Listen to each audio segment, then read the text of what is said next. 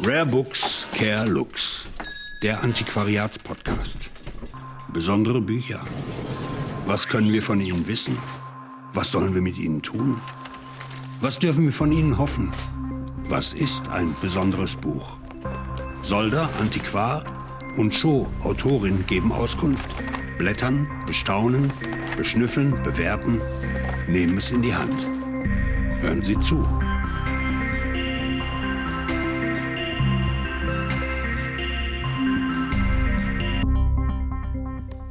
Die menschliche Vernunft hat das besondere Schicksal in einer Gattung ihrer Erkenntnisse, dass sie durch Fragen belästigt wird, die sie nicht abweisen kann. Denn sie sind ihr durch die Natur der Vernunft selbst aufgegeben, die sie aber auch nicht beantworten kann, denn sie übersteigen alles Vermögen der vermenschlichen Vernunft. Rabux Kerlux, Folge Nummer 4. Beinahe hätte ich gesagt, alles Gute ist 4, aber das haben wir schon hinter uns. Worum geht es heute, Sabine? Was haben wir auf dem Tisch? Das, woran wir in der Philosophie gescheitert sind vor vielen, vielen Jahren. Genau. Im Oberseminar. Du hast ja nun wirklich auch die dickste Schwarte rausgesucht, Ja. nämlich die Kritik der reinen Vernunft. Es wäre so elegant gewesen, die Kritik der Urteilskraft zu nehmen. Aber ähm, als katholischer Theologiestudent ist wahrscheinlich die Herangehensweise über die Zersetzung der Metaphysik durch Kant ähm, spannender. Es ist ein spannendes Buch. Ich habe es wahrscheinlich nur in Auszügen gelesen. Es kommt hier in welcher Form zu uns?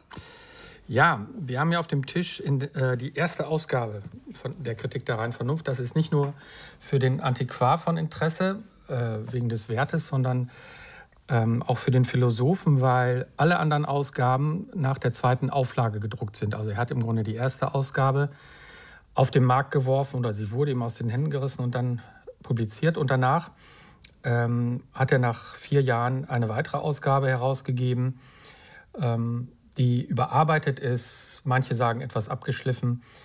Ähm, da kommen wir aber noch später drauf. Wie komme ich selber auf dieses Buch? Äh, es hat ganz früh angefangen und zwar habe ich als Schüler in einem katholischen Internat, äh, als es noch äh, Rallye-Leistungskurse gab, ein Referat über Gottesbeweise gemacht. Ähm, das hat mich damals herausgefordert, weil wir über Thomas von Aquin, Scholastik und so weiter gesprochen haben. Und ähm, als wir uns so richtig wohlfühlten in der Scholastik und dachten, ja gut, wir haben das mit unser, unserem Verstand jetzt auch noch geschafft, was wir so glaub, zu glauben wissen oder in der Kirche glauben, nämlich dass äh, Gott existiert, das haben wir jetzt schön vorgeführt mit Gottesbeweisen. Und dann kommt ein Kant in die Quere und sagt, ähm, dass ein Großteil der Gottesbeweise nicht möglich sind, dass sie falsch sind. Ich habe, um das zu erarbeiten, bin ich in die äh, Bibliothek bei uns ins Internat gegangen und ähm, bin ganz stolz ans Regal gegangen, habe diese dicke Schwarte rausgezogen. Und ähm, als ich so mittendrin war, kam der Bibliothekar vorbei, selber promovierter Philosoph und sagte, ah, der Herr Oberprimaner Solder bohrt ein dickes Brett. So, jetzt bohren wir das zweite Mal ein dickes Brett. Ähm, mich hat das damals sehr fasziniert und äh, als wir wenige Monate später nach Berlin gefahren sind, in deine Heimat, jetzige Heimat, Sabine, ähm, habe ich die freie Zeit genutzt und ganz, ganz eifrig, wie ich damals war, auf dem Kurfürstendamm nicht nach den Modegeschäften geguckt oder sonst irgendwie was gemacht, sondern bin in ein Antiquariat gegangen. Nach meiner Erinnerung sogar das erste, der erste Besuch in einem richtigen Antiquariat. Das war damals, glaube ich, Koch, wenn ich das richtig erinnere, auf dem Kudamm. Habe mich da in die Hochparterre hochgeschlichen. Bin an den Regalen entlang gegangen, wo die Bücher noch äh, säuberlich aufgereiht hinter Glas standen und habe dann die Kritik der reinen Vernunft dort gesehen. Und wie das bei mir im Laden jetzt auch immer passiert, ähm, die Leute schauen so und dann denkt man sich, da steht jetzt so ein Bubi, guckt sich die Bücher an, der wird das niemals kaufen können. Und da habe ich doch all meinen Mut zusammengenommen und äh, habe das Buch in die Hand genommen und da ist mir wirklich der Schauer den Rücken runtergelaufen, weil ich dachte, boah, das ist jetzt das, was Kant auf den Markt gegeben hat, was er korrigiert hat, ähm, wo er seine Druckfahnen nochmal durchgesehen hat. Und es war so ein harmloses Bändchen wie das, was bei uns auf dem Tisch liegt. Damals ein Pappband hier, so ein klassischer Halblederband, so pietistisch streng. Genau, wie ging es weiter? Ähm, ich habe dann angefangen zu studieren, mit Sabine zusammen unter anderem. Und es gab natürlich Seminare zu Kant, Vorlesungen zu Kant. Und bei einem hat mich fast der Schlag getroffen, weil ich dachte, jetzt muss ich mal richtig rangehen. Ähm, wir bekamen den Zettel ausgehändigt vor dem Semester, was zu lesen gilt. Und da stand dann, die vollständige Lektüre dieses Buches wird als Voraussetzung für das Seminar erwartet. Nossa. Ja, also wir haben hier mal eben schlanke, wie viele Seiten sind es? 856 Seiten vor uns. Und ähm, es gibt eine ganz lustige Geschichte dazu, dass äh, Wissenschaftler untersucht haben, wie lange Kant dafür gebraucht hat, dieses Buch zu schreiben. Und dabei festgestellt haben, es waren wenige Monate und man als normal geübter Mensch länger bräuchte, das Buch abzuschreiben, als Kant es selber geschrieben hat. Genau, das war das. Später, ähm, als ich dann Antiquar war, hatte ich so den leichten Tick, weil mich Kant weiterverfolgt hat, in jedem Katalogbeitrag irgendwie einen kleinen Titel von Kant unterzubringen. Er hat ja nach der Kritik der reinen Vernunft viel geschrieben. Und irgendwann war es dann vor wenigen Jahren so weit, dass ich den, ähm, diese Erstausgabe kaufen könnte. Genau. Und in dieser Aus Ausgabe ist mir was aufgefallen, was mir immer einen besonderen Schrecken bereitet, nämlich ein Stempel.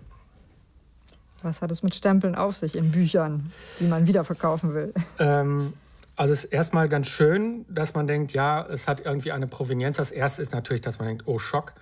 Gerade wenn das jetzt ein offizieller Stempel ist, also wenn es jetzt nicht irgendjemand Berühmtes ist, sodass man denkt, uh, das könnte jetzt knapp werden, Bibliotheksbestand, man weiß nicht, wie ist es rausgekommen aus dieser Bibliothek. Ähm, das kann sehr haarig sein und ähm, bei diesem Exemplar war es so, ähm, ich hatte mich wahnsinnig gefreut, dass ich endlich die erste Ausgabe habe, von der nicht so viele Exemplare gekauft wurden. Und als dann auch noch äh, kyrillische Schrift drin stand, man sieht das hier, ähm, da sind zwei kyrillische Stempel drin, dachte ich erstmal, ach du liebes bisschen, das wird jetzt aber schwer, das zu verkaufen. Oben ist auch noch so eine Laufnummer drin. Mhm. Die sind so oval. Ne? Genau.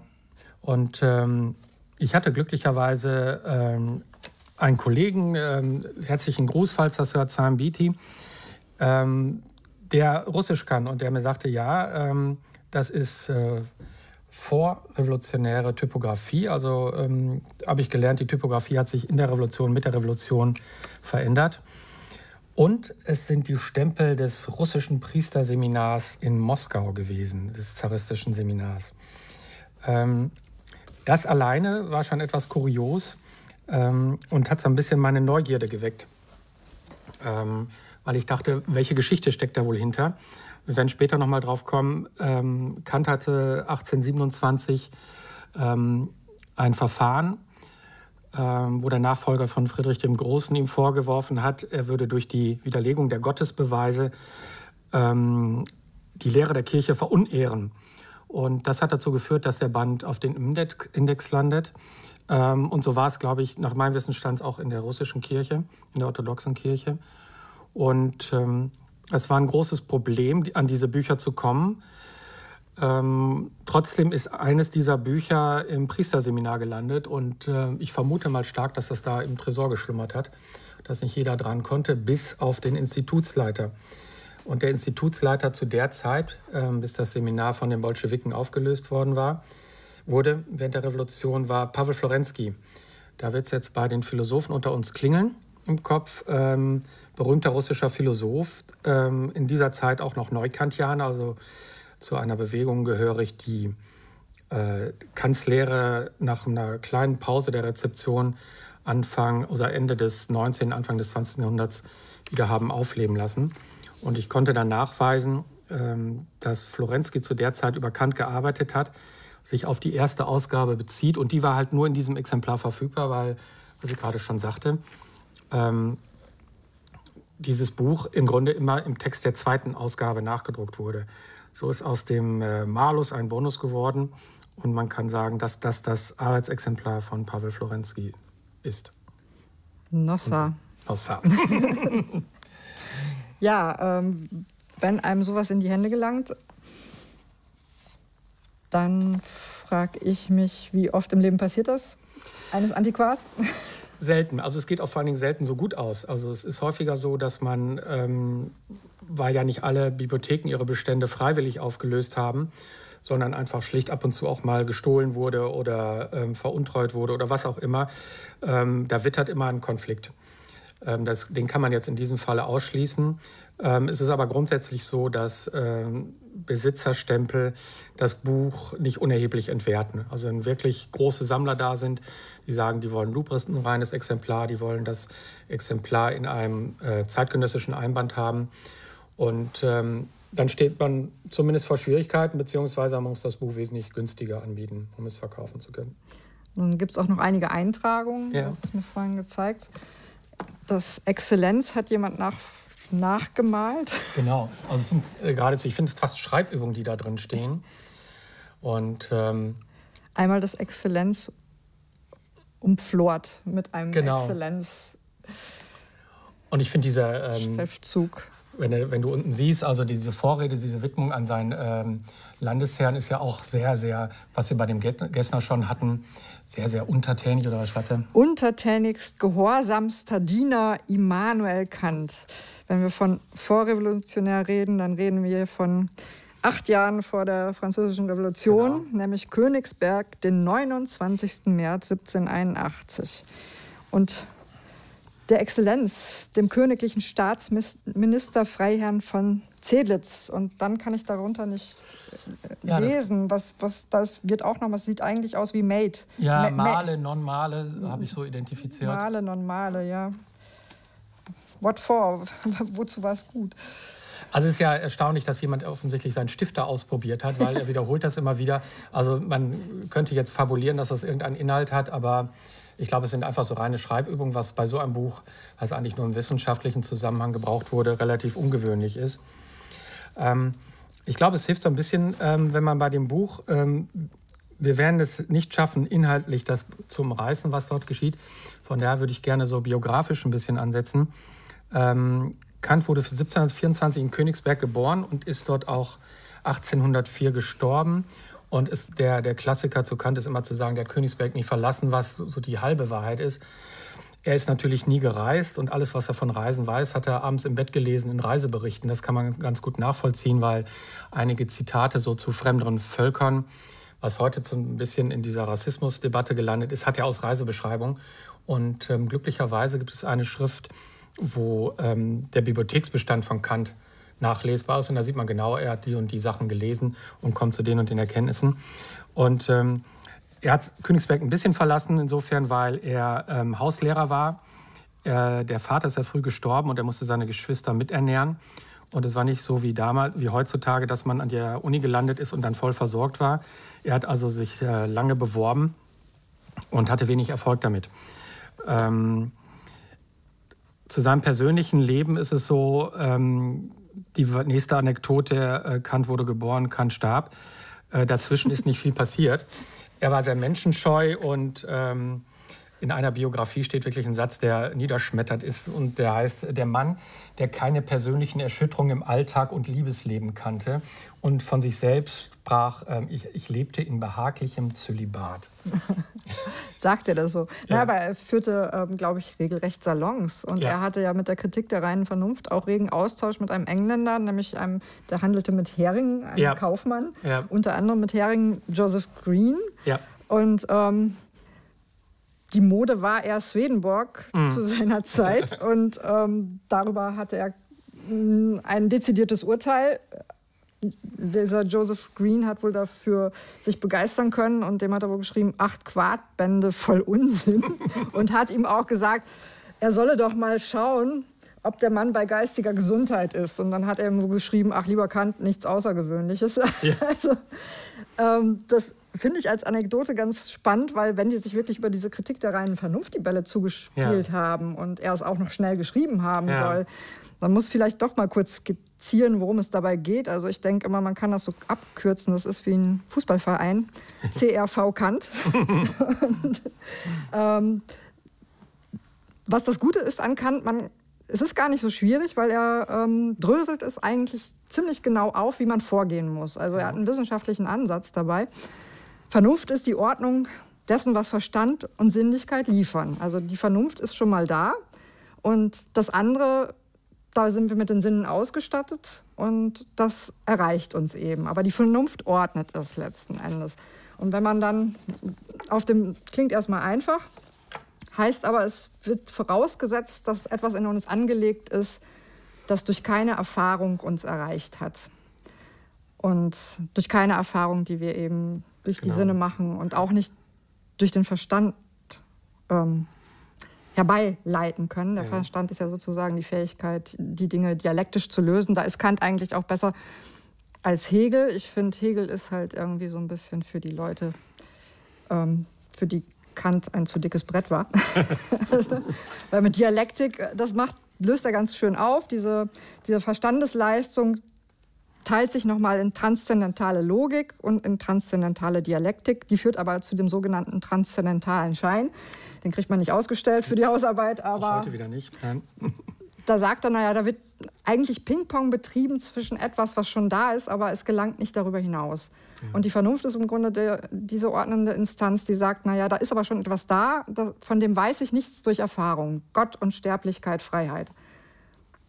Ist halt die Frage, ob das so ist. Aber gerade in dieser transzendentalen Dialektik, wo dieser Schein liegt, wo quasi die Vernunft hinzutreten muss, um die Erkenntnis, die sich da nur Ping-Pong spielt zwischen transzendentaler Ästhetik und transzendentaler Logik, ähm, aufzulösen, braucht halt die Vernunft, um zu einer Erkenntnis zu kommen, die außerhalb dessen liegt, was ich eben habe wahrnehmen können. Und wenn man Seite 334 aufschlägt, und bei der transzendentalen Dialektik landet, heißt es, man kann also zwar richtig sagen, dass die Sinne nicht irren, aber nicht darum, weil sie jederzeit richtig urteilen, sondern weil sie gar nicht urteilen. Ich würde, wenn man das heute mit Gerhard Roth oder der Neurobiologie abgleicht, ein großes Fragezeichen dran setzen hm. inzwischen. Also auch an diese, an diese ordnende Vernunft das in den Sinn gar kein Urteil ist. Also das ist, glaube ich, schon hinlänglich widerlegt. Allerdings ist das Urteil nicht wahr und falsch. Da hat er dann wieder recht. Ja. Und ich habe mich aber gefragt, weil du mit den Gottesbeweisen anfängst, wenn die Vernunft, also wenn die Bedingungen meiner Erkenntnis doch a priori gesetzt sind durch die Vernunft, dann wäre Gott doch bewiesen, wenn ich ihn denken kann. Ja, nun kann ich ja durchaus Falsches denken oder zumindest glauben, dass ich äh, Falsches belegen kann. Ähm, und ich glaube, dass das kommt zu diesen vier äh, grundsätzlichen Fragen, die, die Kant stellt. Ähm, was kann ich wissen? Was soll ich tun? Was darf ich hoffen? Und was ist der Mensch? Ähm, soll diese Kritik der freien Vernunft die Antwort auf die erste Frage sein. Was kann ich wissen? Mhm. Wie also funktioniert, du hast das schon gut umschrieben, wie funktioniert unsere Vernunft, nach welchen Maßstäben funktioniert sie, wie ist das Verhältnis äh, von dem, von der Art, wie wir denken können und nach dem, was wir an Erfahrung haben, wie, wie regelt die Vernunft das? Und das ist eine Frage, ähm, das kann man bei ihm ganz schön sehen. Er hat ja lange Zeit seines Lebens gar keine Stelle gehabt und hatte dann ähm, hat auch übrigens, eine, ähm, was ich ganz interessant finde, einen Lehrstuhl für Dichtkunst angeboten bekommen, auf Initiative von Friedrich dem Großen, äh, was er abgelehnt hat. Das kann ich gut verstehen. I feel is Spain. und ebenso hat er, ähm, die Orte werden es nicht gerne hören, aber es war so, Professuren in Jena und Erlangen abgelehnt. Ähm, also er war schon etwas bockig in allem und äh, hatte seine genaue Vorstellung, was er machen wollte und was nicht. Ähm, er hat also erst 1770 äh, mit 46 Jahren Lehrstuhl in Königsberg angeboten bekommen ähm, und hatte dann auch zehn Jahre später quasi nichts veröffentlicht. Er war zehn Jahre nur im Lehrbetrieb mit den Studenten und Studentinnen, weiß ich nicht, ob es sie damals schon gab, ich glaube eher nicht. Ähm, hat also viel gelehrt und ähm, das führt uns dann dazu, warum er im Grunde 1780, als er mit der Arbeit an der Kritik der reinen Vernunft begann, ähm, man sagt einfach, er hat auf Vorlesungsmitschriften seine eigene und fremde zurückgegriffen, konnte das dann einfach so runterschreiben. Weil, und da sind wir ein bisschen äh, bei Albers erstaunlicherweise, er viel in den Jahren im Austausch mit Studenten war. Du hast gesagt, er hat sich mit vielen Leuten geschrieben. Ähm, es gab das, was ähm, heute in der Wissenschaft vielleicht ein bisschen anders ist, einen unglaublich reichen Briefverkehr. Ähm, und ähm, das hat dann dazu geführt, dass er dieses, äh, dieses Werk eigentlich so runterschreiben konnte. Ähm, damit war es geschrieben, aber äh, noch nicht veröffentlicht. Und da kommen wir jetzt, das ist ein schöner Link nach Münster, äh, zu Georg, äh, Johann Georg Hamann kommen. Der hat ja hier in Münster und drumherum eine große Gemeinde. Ähm, und dieser Johann Georg Hamann, Philosoph aus Münster, äh, hatte engen Kontakt zu dem Verleger Hartknoch. Passt ganz gut zu Kant, der Name. Ähm, und ähm, da Kant sehr, sehr spröde im Umgang war, gab es also äh, auf Vermittlung von Hamann den Kontakt zum Verleger, weil Hamann sagte, der Kant sitzt in Königsberg, tut zehn Jahre nichts anderes als zu unterrichten. Äh, der sollte doch mal was schreiben. Und wenn er was schreibt, dann gehen wir da jetzt mal hin und klopfen den weich. Und so haben die das dann zusammen gemacht. Und Kant war natürlich, hat er gesagt, was soll ich das Veröffentlichung und, und äh, ich weiß nicht und Geld will ich schon gar nicht dafür haben. Unverständlich. Und, ja, und ähm, hat wirklich auf jegliche Ansprüche am Honorar verzichtet. Echt? Und äh, ja, genau. Und Hartknoch kam an und hat gesagt, ähm, Sie kriegen vier Taler pro Druckbogen, lege ich direkt auf den Tisch. Und dann sagt der Hamann, jetzt zieh mal zu, dass du die Braut hier zügig nach Hause trägst. und wie zügig war es? Es war sehr zügig, es wurde auch schnell gedruckt und kann tatsächlich grau geworden darüber, was da für ähm, Fehler drin waren in der, im Druck. Ähm, und es kam wirklich so schlimm, wie Kant befürchtet hatte. Es gab äh, nicht nur schlechte Reaktionen nicht, es gab gar keine Reaktion. Das Buch wurde überhaupt nicht rezipiert, äh, es wurde nicht kritisiert, es wurde schlicht ignoriert. Also es gab überhaupt keine Reaktion auf das Buch. Hatte er Feinde? Äh, Feinde nicht. Ähm, ich glaube, er hatte nur wenige Leute, die das verstanden haben. Ähm, die Leute haben das gelesen und es war im Grunde so ein, ein Wandel in der Philosophie, diese ähm, dieser Blick auf die Vernunft und nicht mehr auf die Objekte, ähm, also auf das Denkvermögen, auf das System und die Struktur der Vernunft, dass die Leute schlicht nicht begriffen haben. Ähm, und Kant natürlich sehr betrübt, weil er dann einmal versucht, in dem Prolegomena das alles zusammenzufassen. Ähm, das kam so nach drei, vier Jahren, als er gemerkt hat, es passiert nichts. Ähm, und viele Leute sagen, diese Prolegomena, die er da geschrieben hat, die zusammenfasst, die ist noch komplizierter. Mhm. Die ist zwar wesentlich kürzer, aber die ist noch weniger zu ähm, verstehen. Und ähm, irgendwann später ähm, kam er dann dazu, dass er das überarbeitet hat, die Kritik der reinen Vernunft, zur zweiten Ausgabe hin. Und äh, als die dann gedruckt wurde, ähm, ging die Post ab und es wurde sehr viel äh, rezensiert, es wurde viel besprochen. Man hatte, ähm, die Vorlesungen waren proppevoll. Herder kam zu ihnen, hat die Vorlesung besucht, äh, Humboldt besuchte ihn. Und ähm, auch im fernen Weimar äh, war Schiller völlig begeistert. Ähm, er überredete Goethe zu einem Besuch bei Kant und äh, Kant, wie er war, sagte, Mann, ich will den nicht sehen. Und das hat äh, Goethe im Leben lang ähm, übel genommen und hat auch übel über ihn geschrieben. Aber so war er dann halt.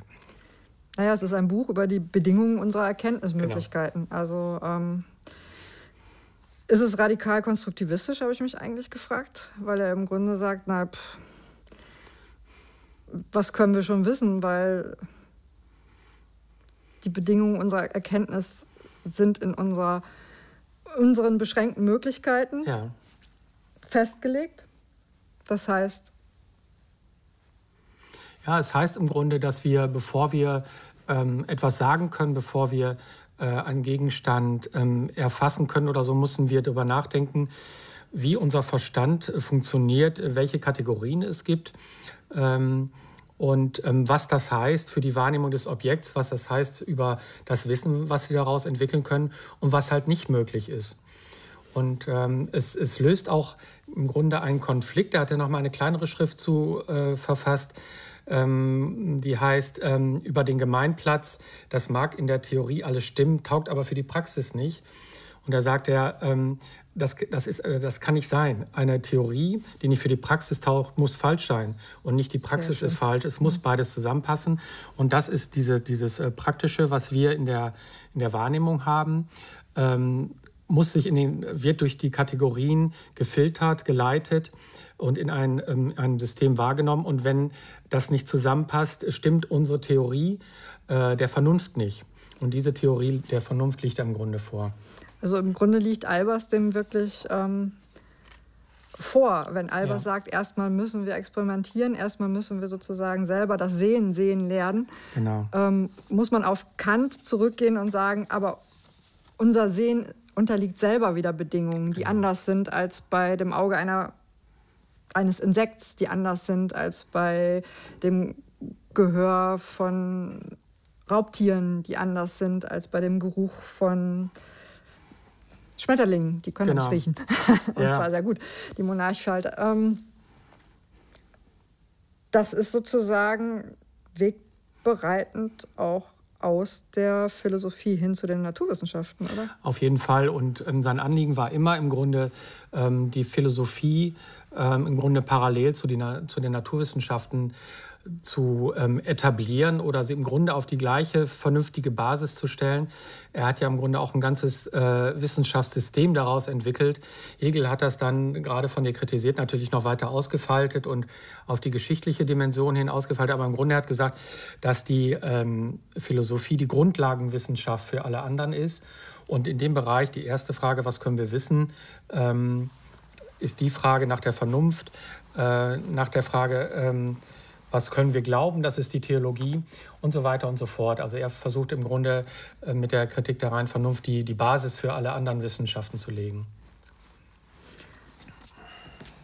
Und das in welcher Auflage? Also winzig klein. Also man ähm, hat gesagt, dass die, ähm, das kann ich jetzt nicht mehr aus dem Kopf belegen, aber dass die erste Auflage, äh, dass keine 300 Exemplare verkauft wurden. Und es gibt äh, den großen Umschlag im Grunde später dazu, das ist auch editorisch ganz interessant. Ähm, von der zweiten Auflage, die dann sehr schnell eine sehr hohe Auflage hatte, gibt es eine Ausgabe aus größerem Papier. Das ist also dieses leicht grünlich-bläulich getönte Papier. Davon gibt es Vorzugsausgabe, so eine Art Vorzugsausgabe, wenn man will. Und daran hat man schon gemerkt, ähm, der Verleger hat verstanden, äh, das Ding marschiert jetzt. Mhm. Und da machen wir jetzt für besondere Freunde oder sowas ähm, oder für, für die Fürstenhäuser oder für die großen Bibliotheken machen wir Vorzugsausgaben, wo das Papier gefälliger ist, das ist schön durchgerippt oder sowas. Das sind ähm, heute Bücher, die besonders hohen Wert erzielen auf Auktionen. Und die zweite Auflage ist auch beim ersten Verleger geblieben, genau, bei Hartknoch. genau, die ist auch beim Hartknoch geblieben. Weißt du, wie viele Auflagen ein Vielfaches, ein Vielfaches. Es bis heute gibt. Genau, und da, da gibt es unglaublich viele und ähm, sie wurde sehr schnell nachgedruckt und ein sicheres Zeichen, dass ein ähm, Buch ähm, berühmt und erfolgreich ist, ist immer schon, wenn es sehr viele Raubdrucke gibt. Also es gibt mhm. auch dann von der dritten Auflage, die habe ich relativ regelmäßig, ähm, verschiedene Nachdrucke, die nicht genehmigt sind und ähm, wo Kant dann durch die Decke gegangen ist und gesagt hat, also erstmal ähm, hat er die nicht genehmigt und zum Zweiten steckt sie voller Fehler. Und da kann man also sehen, was, was aus so einem Buch, Buch wirkt wie es wirkt, wenn es ähm, erstmal berühmt geworden ist. Ja, ich, ich habe hier die meine Ausgabe zur Vorbereitung mitgebracht.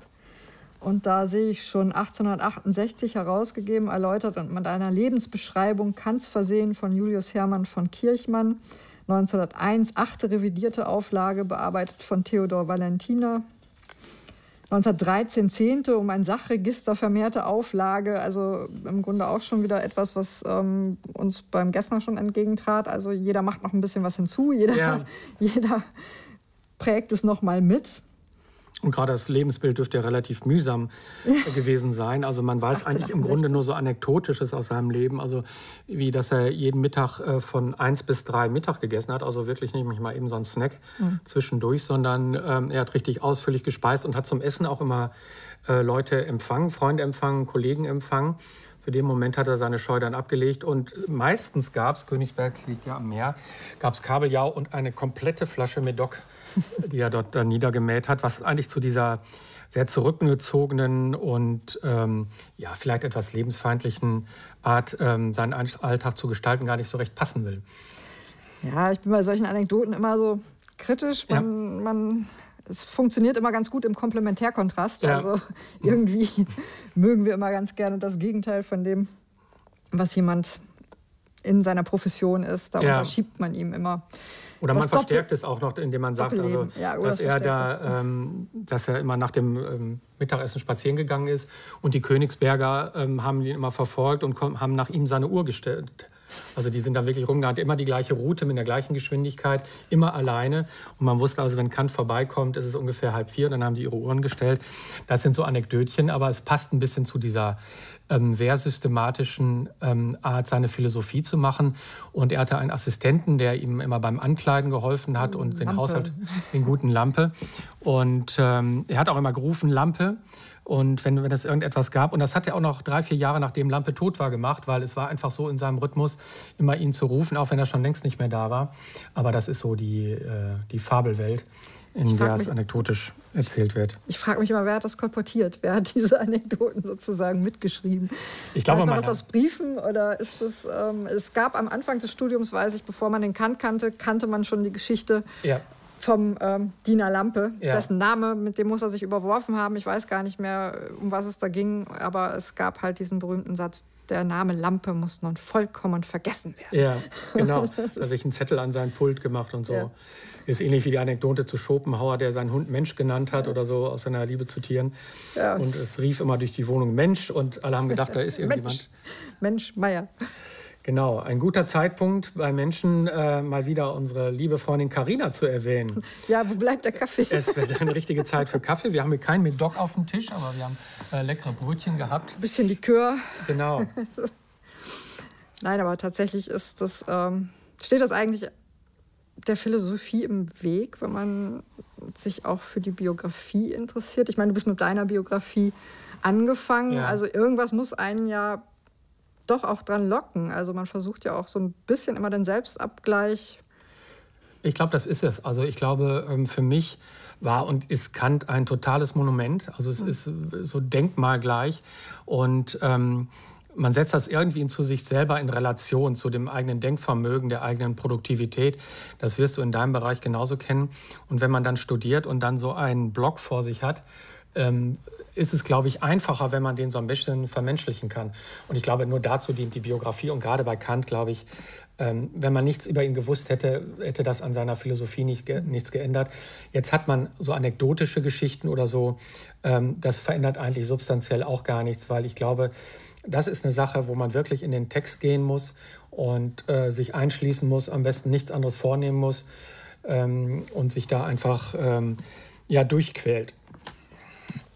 Aber interessant ist bei dieser Ausgabe ja wirklich, dass sofort jemand vorne was rein gemalt hat und die ja. Exzellenz nochmal ähm, umflort hat. Und es war eben durchaus ein Gebrauchsbuch. Hinten ist auch nochmal, so, sieht so aus, als hätte jemand irgendwie mit der Zigarette darüber studiert. Ja, ja, ja. als ein Oder dicker Tintenfleck, genau. Oder ein Tintenfleck, genau, also ähm, um nochmal was zu unterstreichen. Es ist jetzt erstmal so als Buchobjekt so dröge wie die Materie, könnte man ja. meinen, obwohl die Materie alles andere als dröge ist, ja. sondern wirklich etwas ist, die, ähm, wie du schon sagst, die Grundlagen dafür legt. Was sind die Bedingungen unserer Erkenntnis? Genau, es ist ja im Grunde äh, der Beginn der Aufklärung und im Grunde äh, vielleicht so der, der, die, die Vollendung dessen, was äh, Gessner angefangen hat, nämlich ganz rauszutreten oder zumindest einen Platz zuzuweisen für das, was wir, was wir glauben, was wir, in der, was wir in der Kunst sehen und den Platz im Grunde frei zu machen für das, was, äh, was die Vernunft bestimmen kann und was es eben nicht bestimmen kann und wie die Vernunft arbeitet. Und ähm, er, er weitet das ja auch sehr weit aus. Ähm, er hat ja diese Schrift, sehr, sehr gute, finde ich, äh, zum ewigen Frieden geschrieben, wo er schon äh, von Völkerverständigung von Europa gesprochen hat, weit bevor das überhaupt nur gedacht werden konnte. Also es ist für ihn im Grunde ähm, eine Aufteilung äh, von verschiedenen Bereichen. Ähm, wo halt gedacht werden kann, wo, wo es eine sittliche Ordnung gibt, wo es ästhetische Kategorien gibt. Und das äh, ist im Grunde der erste große philosophische Ansatz, der, äh, der das gesamte Wissen, ähm, die Grenzen des Glaubens, ähm, die, die Möglichkeiten von Kunst ähm, im Grunde zusammenfasst und ihnen Platz zuweist. Auf der anderen Seite kann man sagen, das ist jetzt mal sehr mutig und sehr totalitärer Anspruch, vielleicht bei, bei Hegel noch viel ähm, ausgeprägter. Äh, dadurch, dass er es auch noch auf eine geschichtliche Linie zieht und sagt, ähm, das, was wir an Vernunft und an, bei Hegel dann Weltgeist haben, das entwickelt sich auch noch über eine Zeitschiene und ähm, führt im Grunde zu einem positiven oder zu einer größeren äh, Entwicklung von, von Weisheit und Erkenntnis. Ähm, es gibt ja dann auch später ähm, Kritik der zynischen Vernunft, all diese Schriften, die im Grunde dieses ganze System befragen mhm. und sagen, es, ähm, oder Adorno später, ähm, in der negativen Dialektik und allen sagt, dass, äh, dass diese Vernunft Grenzen hat. Und äh, dieser Optimismus, dass wenn wir nur vernünftig genug sind, mhm. wie Kant sagt, äh, sich dann alle Probleme lösen, ist ganz, ganz schlimm widerlegt worden, worden ja. weil es natürlich auch zur Folge hat, auch eine Folge der Aufklärung, äh, dass technische Intelligenz wächst äh, die dann natürlich zu Industrialisierung und zur Verfeinerung von Kriegen und allem Möglichen geführt hat. Ich wollte noch was anbringen und dann entfiel es mir. Als mhm. Den Gilles Deleuze, den wollte ich doch noch reinbringen. Ja. Weil die Befragung dessen, ob die Vernunft es dann wirklich regelt und ob sie auch in uns angelegt ist, das ist ja dann auch schlecht bewiesen. Das ist ja die Prämisse, die gesetzt werden muss. Und das ist das a priori. Und ähm, Gilles Deleuze, französischer Philosoph, der ist ja nicht so zufrieden damit. Der sagt ja eigentlich, Kant veranstaltet ein Tribunal. Er, in diesem System kommt nichts weiter vor als dieser Dreisatz. So kommt hm. es. Der wird natürlich nochmal diversifiziert, ja. aber es sind die drei Kategorien. Es ist der, die Verstandesleistung, es ist die Sinnesleistung, es ist die Vernunftleistung. Ähm, und in diesem Konglomerat, in diesem Dreisatz ist unsere Erkenntnismöglichkeit beschlossen. Und das war es dann auch eigentlich. Also ja, und das ist die, die andere Frage, die, die man natürlich berechtigterweise stellen kann, ist, ähm, ob wir zu aller Zeit und äh, in allen kulturellen Bereichen und Entwicklungen tatsächlich überall, ähm, wir hatten das gerade in der Pause schon besprochen, überall die gleiche Art von Vernunft haben, die gleichen Vorstellungen von, von Raum, von Zeit, genau. von Zahl. Ähm, das sind viele Fragen. Ich glaube trotzdem, ähm, wenn man, wenn man so ein bisschen von diesem Denkmal runterholt, und es einfach als Denkschule nimmt und als, ähm, ja, als äh, Kurzzeitzölibat sich damit zu beschäftigen und mit nichts anderem, ähm, ist das eine sehr, sehr lohnende Lektüre. Für den Sammler ist es ein, ein wunderbares Stück, ähm, was über die Jahre immer mehr, immer wertvoller geworden ist. Ähm, also ich weiß, die ersten Exemplare, die ich gekauft habe, die lagen so ähm, ja, bei einem guten Viertel von dem, was man heute bekommt. Und ähm, das zeigt auf einer ähm, merkantilen Ebene, was ganz sicher war, ist, dass, ähm, dass Kant das Denken in wirklich ganz herausragender Weise schult und man sich daran abarbeiten kann und dass diese Mühe lohnt, weil es immer auch eine Selbstüberprüfung ist. Er braucht keinen Sockel, weil ähm, ja, es ist so eine sanfte Folter für das Gehirn und äh, die tut einem gut. Okay, brauche ich. Was muss ich anlegen? ich nehme es mit. Okay, du kannst es mitnehmen. Wunderbar. Was brauchst du? Was kriegst du? Was kriegst du? Ich mache dir einen guten Preis. Nur für Export. Prima. Das war unsere vierte Folge. Rare Books Carelux. Jetzt sagst du, wem wir danken. Der GWK, Gesellschaft für die westfälische Kulturarbeit. Ganz Susanne gut. Schulte, die als Geschäftsführerin und künstlerische Leiterin sich verantwortlich zeichnet und gewagt hat, uns hier reden zu lassen. Genau. Karina Lekelt, die uns betreut, ähm, technisch alles hochlädt, ähm, diese ganzen Sachen machen, von denen ich überhaupt nichts verstehe, mit Spotify und sowas. Äh, Ludger Robers, der diese fantastische Homepage gemacht hat, rarebooks-carebooks.de, auf dem man auch nochmal Bilder von Kant sehen kann, äh, vielmehr von seinem Buch und von allen anderen Büchern, die wir bisher besprochen haben. Thomas Moormann hinter der Scheibe, alles nachzulesen im Impressum, auch rarebooks-kerlux.de. Aber ja. wir sagen es nochmal: Theresa Ströttges für den Jingle, Andreas Töpfer für das Signet, für. Fällt dir noch was an? Leonard Lansing. Leonard Lansing für den Trailer. Liebe Grüße auch in Berlin. Alle großen Köpfe sitzen in Berlin. Ist ja schrecklich. Ich glaube, ich muss eine Filiale in Berlin aufmachen. Äh, nein. better do. Ja. Genau, also herzlichen Dank an alle, auch an, die, ähm, an unsere Familien, an die lieben äh, Freundinnen und Freunde, die uns in dieser ganzen Zeit ausgehalten haben, wo wir doch nervlich etwas verspannt waren, muss ich jetzt ehrlich zugeben. An das Catering. An das Catering, genau. An die eingelegten Gürchen. Wir machen jetzt hier nicht die Punkplatte durch und genau. sonst verlange ich noch nach Karlsquell und das gibt es leider nicht mehr. Genau. Wir danken aber vor allen Dingen ähm, Ihnen und euch, liebe Hörerinnen und Hörer, für die Geduld, für das Interesse. Und ähm, ich habe gerade aus Versehen eine E-Mail äh, abgeschickt, wo ich dann geschrieben hatte, äh, bitte zögern Sie, mich zu kontaktieren. Ähm, wir meinen natürlich das genaue Gegenteil. Wenn irgendwelche Fragen sind, Nachfragen äh, an Sabine oder an mich oder an uns beide, technische, ähm, was weiß ich auch immer, einfach schreiben. Wir antworten gerne. Bitte zögern Sie mich zu kontaktieren. Vielen Dank und tschüss. Bye.